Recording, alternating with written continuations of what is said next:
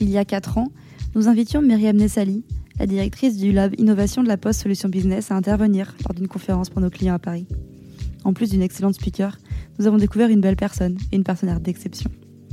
Parmi les histoires écrites depuis avec Myriam et son équipe, figure notamment le baromètre social selling, devenu une référence pour mieux comprendre la digitalisation des ventes en B2B.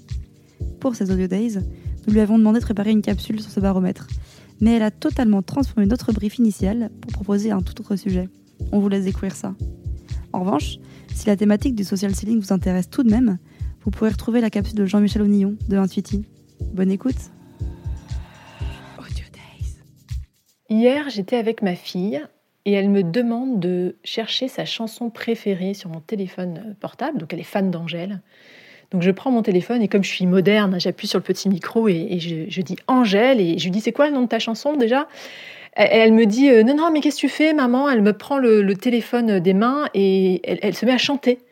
Elle se met à chanter, elle se met à chanter euh, pas le refrain, hein, un morceau du couplet et je m'interroge me demandant si Google va réussir à trouver euh, la chanson en question et ben oui, en l'occurrence, ça m'a un peu soufflé, mais sans aucun problème, Google a réussi à trouver la chanson d'Angèle. Le lendemain, toujours avec ma fille, on fait les devoirs, elle est en CE2, euh, on fait une dictée, et puis bon, elle fait quelques fautes, alors je la corrige, et, ma fille me dit, mais maman, je euh, je comprends pas, tu sais, là, pourquoi c'est important, en fait, l'orthographe, on s'en fiche, non? C'est comme les accords, tout ça. Pourquoi, pourquoi vous nous forcez à faire ça? De toute façon, moi, euh, j'écrirai pas demain. Demain, tu vois, comme avec ton téléphone, là, je ferai tout, je ferai tout avec la voix, j'aurai pas besoin d'écrire. Pourquoi vous nous forcez à faire ça? Alors j'ai commencé à imaginer ma fille demain. Je me suis dit, ma fille demain, quand elle aura besoin de quelque chose, quand elle aura besoin d'acheter un truc, un, frigidaire par exemple, eh ben, elle, parlera à son assistant vocal. Alors, aujourd'hui, c'est le téléphone, mais demain, elle aura, je ne sais pas, une oreillette ou un implant, je ne sais pas très bien. Et puis, je l'imagine en train de dire Oui, voilà, je voudrais euh, m'acheter un, frigo, je m'installe, alors euh, euh, j'aimerais telle capacité, j'aimerais qu'il ait telle dimension, euh, et puis le, bot lui dira Très bien, euh, Lisa, est-ce que tu veux euh, que, ce, que ton, réfrigérateur soit assorti à la couleur de ton grille-pain? Ah oui, ça serait bien. Bon voilà, j'imagine une conversation de ce type et je me dis bah voilà, que elle, toutes les notions qu'on est en train collectivement de, de, travailler autour des parcours clients, c'est quoi le rôle du commerce, du service client demain, le référencement la satisfaction client, enfin, toutes les questions qu'on adresse aujourd'hui n'existeront plus du tout de la même manière et qu'elle, de sa fenêtre, enfin, ça lui passera complètement au-dessus.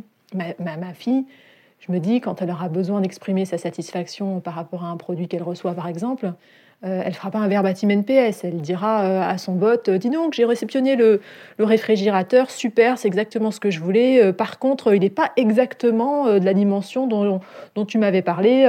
Enfin voilà, c'est comme ça que ça se passera. Et puis, sa conversation sera analysée.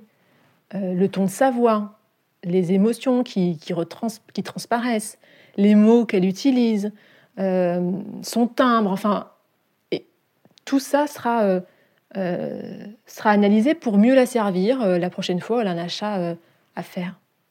On sera plus dans l'ère du digital, on sera dans l'ère de la voix. Et là, je prends le vertige quand je vois le reste à faire. Alors bien sûr, le scénario que j'ai imaginé, mais qui je ne pense pas totalement de la science-fiction, il ne va pas arriver en 2021, on a un peu de temps. mais déjà, je me dis, voilà, comment on fera demain nous, pour euh, continuer à être trouvés, si je prends l'exemple de la poste et, de ce qu'on vend, si par exemple, prenons un restaurateur qui ouvre, son restaurant, qui a besoin de, se faire connaître sur sa zone de chalandise, aujourd'hui, il, nous commande des flyers, par exemple, comment euh, on fera en sorte que le, bot sympa euh, lui dise Bah oui, oui, la poste doit te faire ça très bien. Comment on, s'assure que c'est la poste qui va être recommandée Alors ça pose la question du SEO vocal, qu'on est plusieurs hein, à, se poser déjà aujourd'hui. Mais la voix, ce n'est pas uniquement ça. Il y a plein d'autres sujets autour de la voix, autour de la data, autour des voice bots euh, dont j'ai parlé, euh, comment euh, on enregistre les conversations avec le client, quelle analyse on en fait, comment on analyse ses émotions, tout ce dont j'ai parlé dans l'exemple que je viens de prendre.